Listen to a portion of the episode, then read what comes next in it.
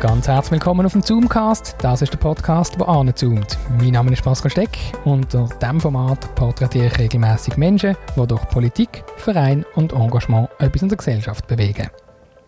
Und bei mir im Studio ist jetzt Bernadette Oberholzer. Hallo Bernadette. Hallo Pascal, hallo. Wir kennen uns schon über, haben wir gesagt, 10, 15 Jahre sind es etwa. Genau. Und ich finde es mega toll, bist du heute da. ja, danke für die Einladung.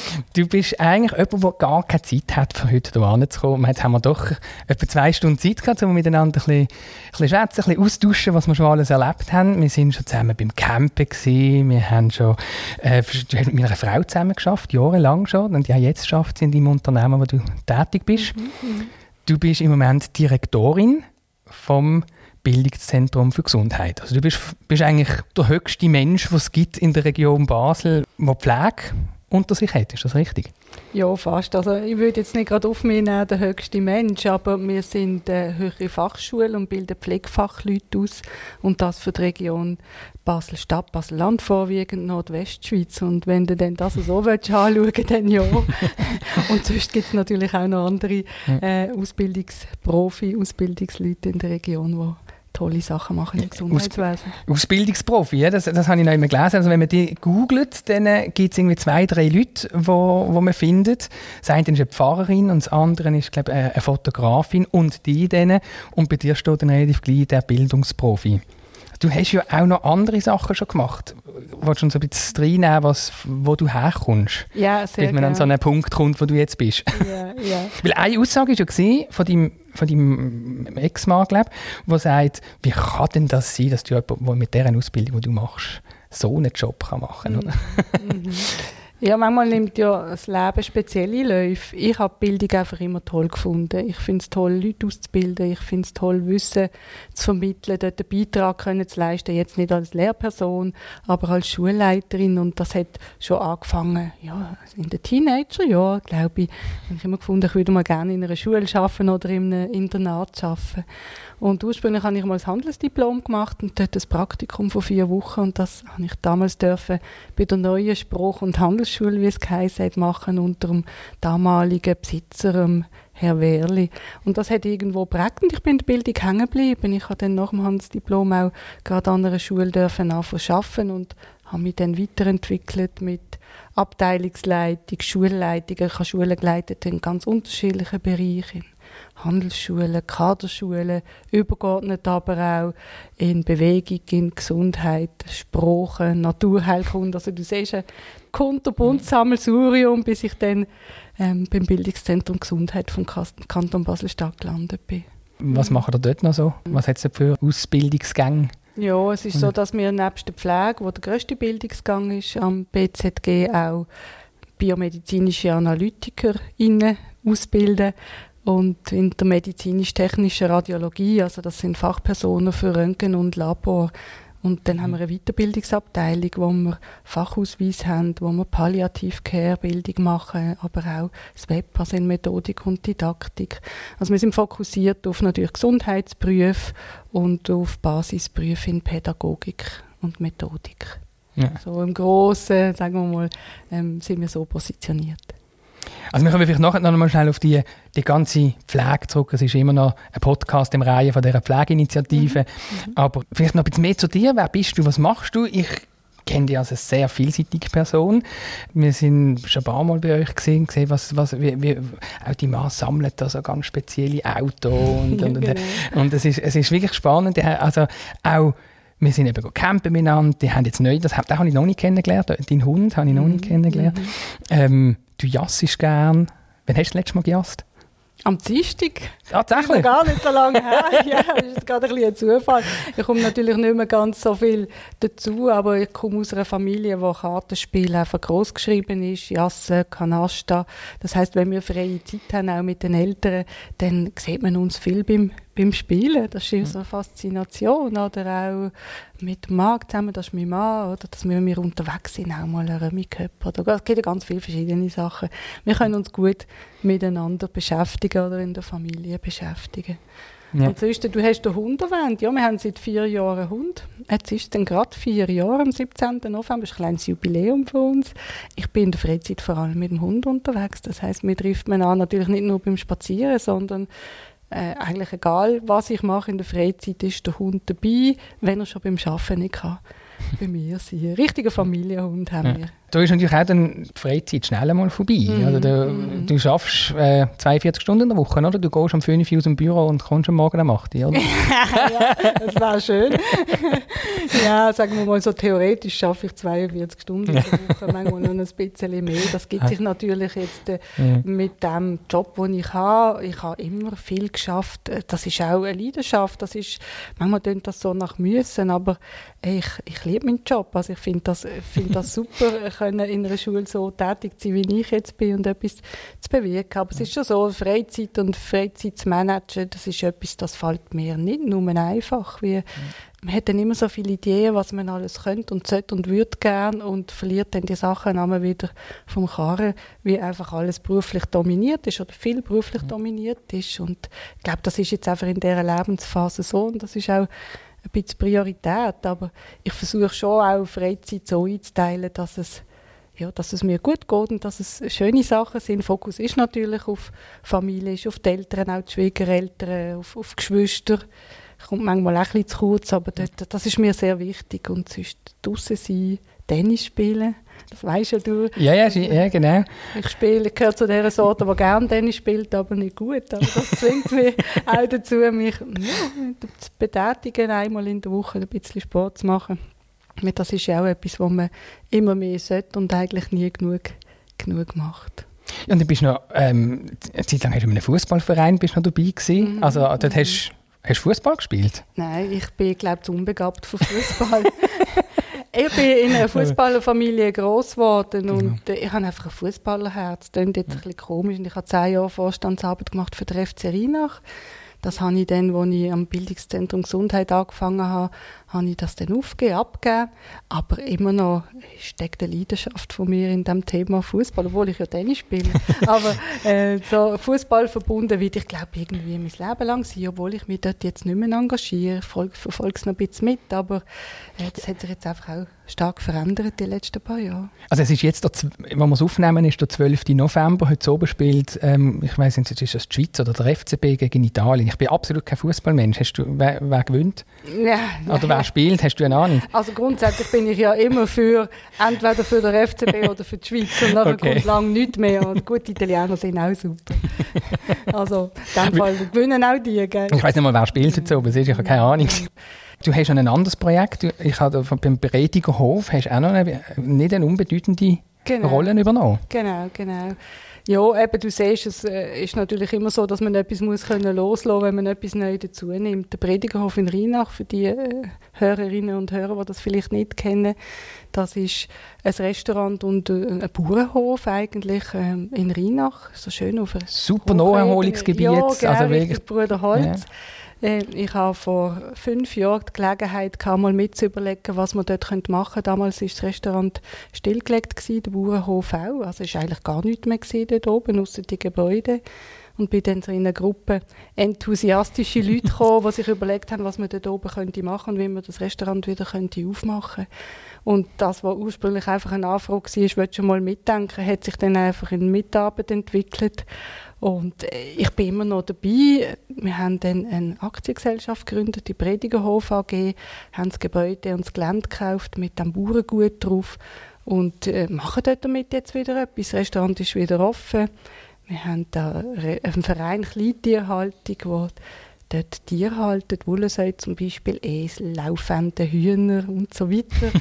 Wir haben aber auch ein IG Querbeet, das ja. ist unsere Gartengruppe, die den ganzen Garten bewirtschaftet. Wir haben eine Spielgruppe, die den Spielgarten ähm, unterhalten. Wir müssen mal schauen, tolle Unbedingt. historische Kegelbahnen, Bullbahnen, wo man sich wirklich auch kann bewegen kann, sehr familienorientiert.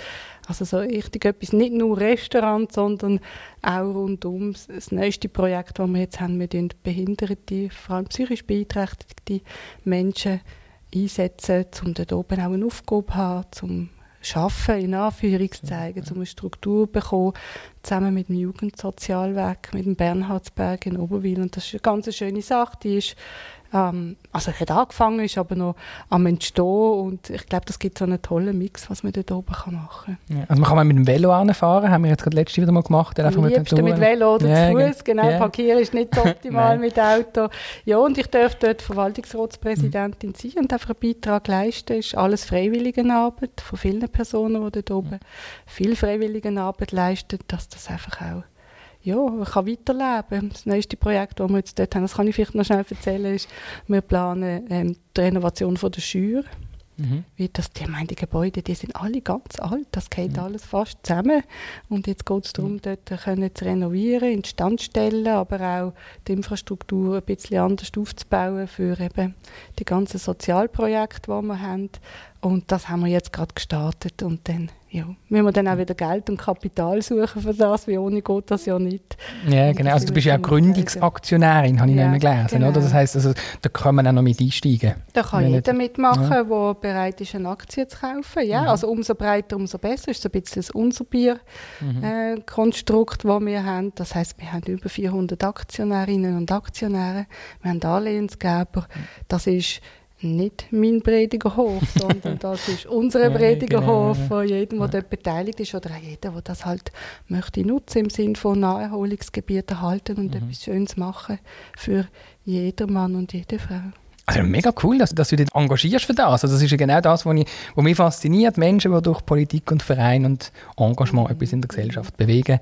Und das zeichnet dich eigentlich aus in dem, weil das ist etwas, was völlig nebendran läuft. Ja, weißt du, was du vielleicht ja nicht weißt, das weiß ich gar nicht, ob du das weißt, aber ähm, meine Mami ist ja auf einem Bauernhof in der Innerschweiz aufgewachsen und okay. wir haben als Kinder bis fast als ins Erwachsenenalter die Herbstferien immer mit Helfen bei der Ernte verbracht. Das heisst, okay, yeah. äh, ich war dort relativ ja. nah dran gewesen. Die haben natürlich alle Tiere gehabt, Kühe und so weiter, aber auch Äpfelbäume, Birnenbäume, Zwetschgenbäume und ja, Herdöpfel ich bin gewohnt gewesen, dort auch mitzuhelfen und mitzuarbeiten. Und vielleicht ist das auch ein Grund, warum mich das angesprochen hat, wenn es dann mal um, um Bauernhof gegangen ist und was macht man dort mhm. draußen. Ich auch dann Visionen hatte, dass es schade wäre, wenn man das nicht irgendwo wieder zum Leben erwecken ja, und es würde, glaube ich, also wenn ich an meine Kinder denke, es tut, glaube jedem Kind einmal gut, ein bisschen Natur und eben Bauernhofleben auch mitzubekommen. Ja, und also, dreckig werden. Genau, genau. Ein bisschen Dreck essen. Ja, und, und genau, genau mit dem, mit dem Camping. Ich glaube, wir zwei haben uns jetzt erstmal wirklich genau. so kennengelernt. Mit, mit meiner Frau hast du schon zusammen geschafft dort und dann haben wir gemerkt, dass wir beide unterwegs sind, irgendwie im Deutschland, Harz und so und dann haben wir uns mhm. halt irgendwo dann getroffen. Aber euch zieht es schon immer wieder an den gleichen Ort, oder? Mhm. Ja, genau. Also. Wie der Trud und ich, wir, wir arbeiten ja schon seit vielen Jahren zusammen. Ich schätze deine Frau auch sehr. richtig befreundet. Ja, wir haben ja damals dann gemerkt, irgend äh, sind unterwegs mit eurem Wohnwagen und wir mit dem Wohnmobil. Wir treffen uns da in tiefster Harz, irgendwo im Gebirge. Uns zieht immer Richtung Norden. Mhm. Also vor allem Richtung Norwegen, aber auch Richtung Schweden. Und wir gehen schon viele Jahre mit dem Wohnmobil richtig bis ans Nordkap rauf. Wir sind schon zweimal am Nordkap gesehen, wir sind auf der Lofoten gesehen. Wir bereisen einfach den Norden gerne, wunderschöne Natur, mhm. auch teilweise die kargen Landschaften im Vergleich zu Südskandinavien eher wieder ein bisschen mehr Bevölkerung städtischer und sind gerne so unterwegs. So, das Ziehen, das gefällt uns von Ort zu Ort, auch nicht alles plant. Ich glaube, wir sind ja gerade aus Schweden zurückgekommen, wo wir uns dort getroffen haben. Und ich glaube, also, vielleicht, wenn unsere Kinder wieder grösser sind, dort haben wir noch keine gehabt. Und wenn die wieder grösser sind, dann ist das, glaube ich, eine, eine, eine Distanz, die man wieder machen kann. Und vielleicht schaffen wir sie dann wieder, wer weiß. Unbedingt. Dann treffen wir uns wieder irgendwo genau. gemütlich vor unseren beiden Karozza und mit einem Aperöli. Das ist ja, genau. super. Ja, ja dann gibt es ein bisschen grösseres Fleisch dann oder so. Irgend so ein, äh, was gibt es dort? Keine Kängurus, das ist in Australien. Nein, du bist auf der falschen Seite, du bist mit Rentieren. Rentier, genau, die habe ich gesucht. Genau, genau. genau. Ja, mach, lassen wir uns doch nochmal schnell einen Schwenk in die ja, in das Fachgebiet von der Pflege machen. Ich habe so in der Community ein bisschen umgefragt, äh, wenn schon die Direktorin vom Gesundheitssystem in, in der Region kommt zu mir im Podcast, was soll ich denn die fragen? Und da sind ein paar Sachen gekommen. Und das eine ist zum Beispiel halt die, äh, so der Anreiz von der Weiterbildung. Warum soll sich jemand weiterbilden? Zum Beispiel zum Berufsbilden, wo man dann wieder Lehrlinge ausbildet oder Lernende äh, begleitet am Arbeitsplatz, weil der Zeitaufwand ist dort sehr hoch. nach dem Arbeitsplatz und die Entschädigung doch relativ von nichts bis irgendwie 50 bis 200 Franken im Monat. Das ist so eine Frage, was für einen Anreiz schafft denn die mhm. Ausbildung? So. Mhm. Mhm. Ja, das Monetäre ist ja wahrscheinlich äh, schon noch einfach eine Seite. Oder? Ich sehe es so von der Bildungsseite. Es ist immer toll, wenn Leute sich qualifizieren, zum Wissen weiterzugeben. Das heißt, wir brauchen natürlich Berufsbildungsverantwortliche und Berufsbildende, wo die Pflegefachleute aber auch angehen. Das sind die Fachangestellten Gesundheit, wo die ausbilden in Unternehmungen. Und was denn die für Löhne bekommen, ist natürlich jeder Institution separat überlassen. Das heißt, das regelt ja nicht die Schule, wie werden die honoriert für ihren Einsatz als Berufsbildungsverantwortliche. Es kann einfach auch ein interessantes Sprungbrett sein, sich weiterzuentwickeln in eine richtige Bildung, sei es jetzt als Einsatz als Praxisfachperson zum Beispiel an der Schule. Wir haben ja dort den mhm. Training- und Transferbereich, wo der Praxisunterricht abdeckt. Das wird auch öfter so gemacht, dass man die Leute dann auch einsetzen für ihre Fachgebiete an der Schule. Aber es gibt natürlich auch weitere Möglichkeiten von Nachdiplomstudien und so weiter, wo man dann hinten dran hängen kann. Aber das, was der Lohn anbelangt, wo du jetzt gesagt hast, wo die Person gefragt hat, von nichts bis vielleicht 200 Franken, ja, das mag sein, aber ich glaube, man muss wie schauen, dass man seine Begeisterung noch anders herholt, wie auf, auf Löhne hat die Schule keinen Einfluss. Ja, du hast ja gesagt, Löhne allgemein sind in der Pflege ja, werden immer dargestellt, dass sie so tief und mhm. das hast du verglichen. Hast du mir vorhin gesagt, das mhm. sei nicht unbedingt so? Ja, also Oder? natürlich nicht ich vergleichen, sondern es gibt Zahlen dazu und dort ist es so, dass man mit einem Abschluss als Pflegefachperson mit einer höheren Fachschule eigentlich einen guten Durchschnittslohn hat im Vergleich zu anderen Branchen. Natürlich gibt es solche, die höher sind, es gibt aber auch deutlich solche, die tiefer sind. Das heißt, der Lohn ist im Schnitt nicht so attraktiv.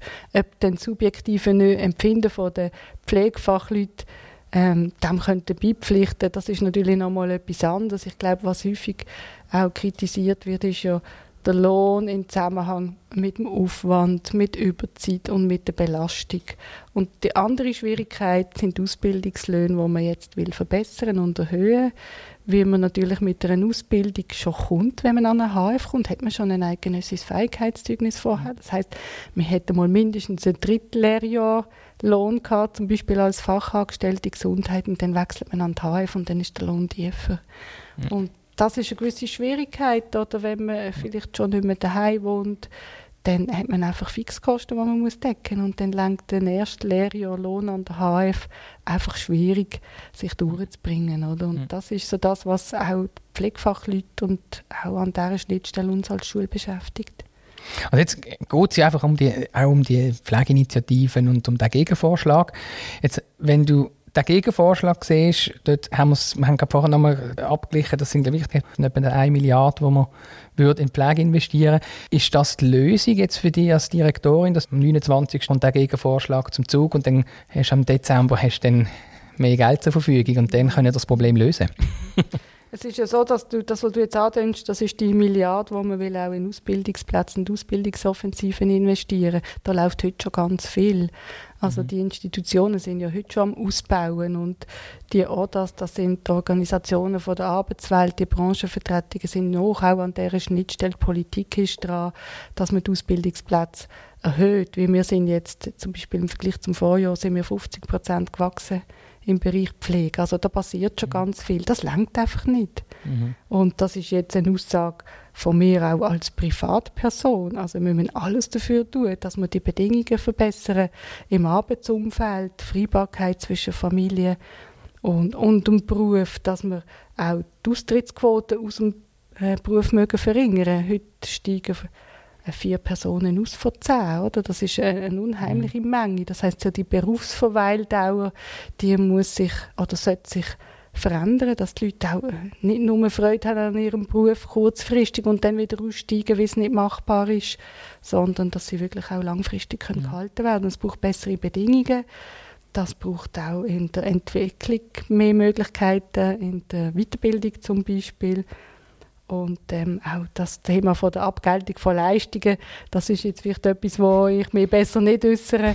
aber von dem her ist das einfach ein Muss und das lenkt nicht bei den Ausbildungsplätzen, aber ist natürlich ein sehr wichtiger Teil mhm. vom Decken vom Fachkräftemangel. Ich kann da vielleicht noch auch eine Zahl nennen. Oder? Man hat im Moment etwa 11'000 Stellen, die umbesetzt sind und es fehlen bis im Jahr 2030 etwa 70'000 Fachleute. Oder? Weil, mhm. Und am Ende des Tages sind wir alle tangiert. Wir ja. werden älter, wir sind vielleicht einmal krank und wir wünschen uns eine gute Pflege und eine gute Betreuung. Und da wird mit den heutigen Bedingungen wahnsinnig Tolles geleistet von diesen Pflegefachleuten. Also, ich meine, was würden wir machen, wenn wir die nicht hätten?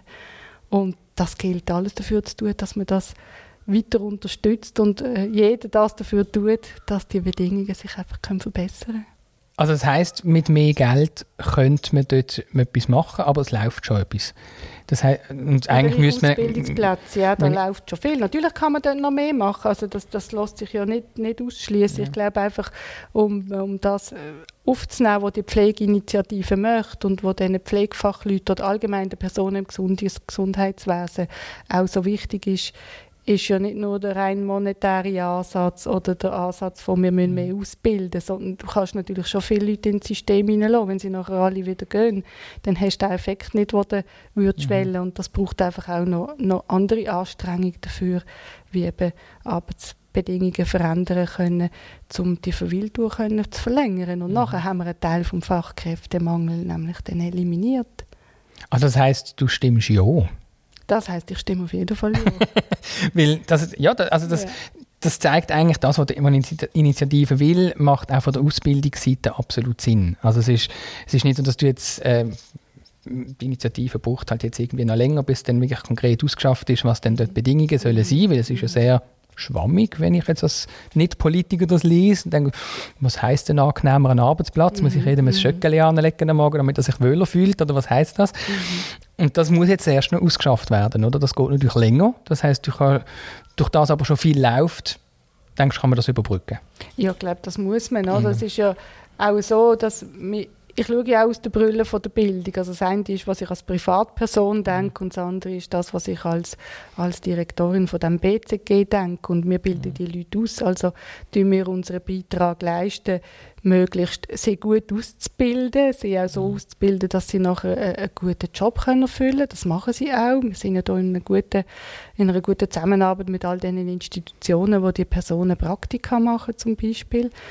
Natürlich ist es uns dann auch ein Anliegen, dass die Bedingungen stimmen. Und gerade auch in, den Fächern, die sich bei uns mit Berufspolitik beschäftigen, ist es natürlich ein Bestandteil. Darum kann ich gar nicht nichts denken zu diesem Thema, weil wir sind auch ja, mit dem natürlich tangiert und das beschäftigt. Das polarisiert jetzt auch ein bisschen. Also das ist auch ein Thema, das sehr kontrovers diskutiert wird, aber äh, ich finde es ein gutes Symbol, wenn du, das, das Bild kennst du mit diesen Händen drauf, was heißt ein Applaus reicht nicht, oder? Wir sind ja so froh, haben wir die Personen und wenn man zwar wertschätzt, was sie machen, aber nicht alle etwas dafür tun, dass die als, als Branchenverband auch ihre Ziele erreichen, ist das halt einfach schwierig. Ja. Ich glaube, mit dem haben wir äh, den Großteil von diesen Fragen können abdecken. Also wie, wie ausgelastet deine aktuellen Lehrgänge sind. Äh, du, du skalierst das einfach, wenn es mehr Leute hat, die würden ausbilden oder? Ja, also es ist so, dass wir ja auch ausbilden. Wir haben das also auch als Auftrag, dass wenn wir mehr ähm, Nachfrage haben, mehr Interessentinnen und Interessenten, die in die Berufe einsteigen Es ist ja nicht nur bei der Pflege so, sondern auch bei biomedizinischer Analytik und der Radiologiefachpersonen, dann bilden wir mehr Klassen.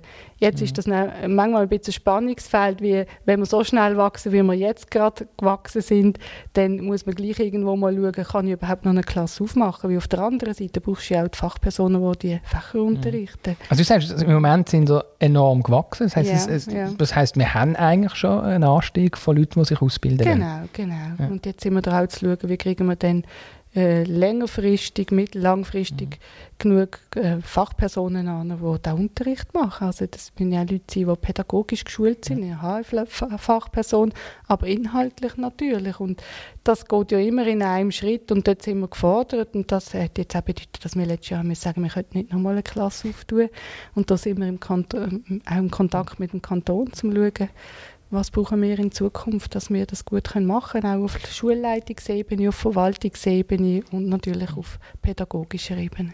Ja, zum Glück war es letztes Jahr digital. Gewesen. Also meine Frau unterrichtet ja unter anderem Psychologiefächer bei, bei dir am BCG und dort hat sie, glaube 50 Leute in einer digitalen Klasse gehabt. Meine, die kannst nie in ein Schulzimmer kriegen fast, oder musst gleich mal eine Aula mieten. Mhm. Also das ist, ich sehe die Problematik schon ganz reell, ja? Also es ist ja schon ja, dort hat sich wahnsinnig viel verändert durch Corona. Oder? Das sind so sogenannte Kohorten, wo man natürlich online auch mal in einer grossen Gruppe zusammennehmen kann. Bei der Physiotherapie mhm ist das auch so. Wir haben ja noch Physiotherapie-Fachhochschule bei uns äh, am BZG angegliedert. Dort schaffen sie auch eine Kohorte natürlich online, weil die es gar nicht können vor Ort machen Und parallel dazu haben wir dann aber der Fachunterricht, wo teilweise in kleineren Gruppen sind, sechs Personen, zwölf Personen. Es kommt halt darauf an, was wir trainieren. Yeah. Umso anspruchsvoller oder in Anführungszeichen auch gefährlicher für das, was nachher der Patient ähm, ja, macht mit der, respektive Pflegefachperson mit dem Patient macht, umso mehr müssen wir schauen, wie wir Gruppen einteilen. Wie wenn du übst Spritze reingehst, ist es vielleicht ein anderes Setting, als wenn du übst einen Verband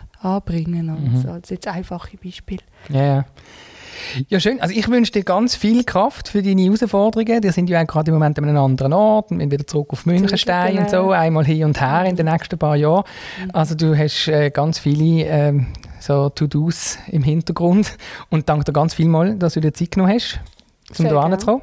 Und ich hoffe, dass der eine oder andere äh, auch seine Fragen wieder gefunden hat und dann auch direkt mal vielleicht ähm, daraus kann Antworten ziehen Ja, und sonst darf man ganz unkompliziert auch auf mich zukommen und die Fragen direkt stellen. Ich bin immer gerne bereit, Auskunft zu geben. So nehme ich die auch wahr. Das ist super. Danke vielmals, bist du Spaß gemacht, danke schon vielmals.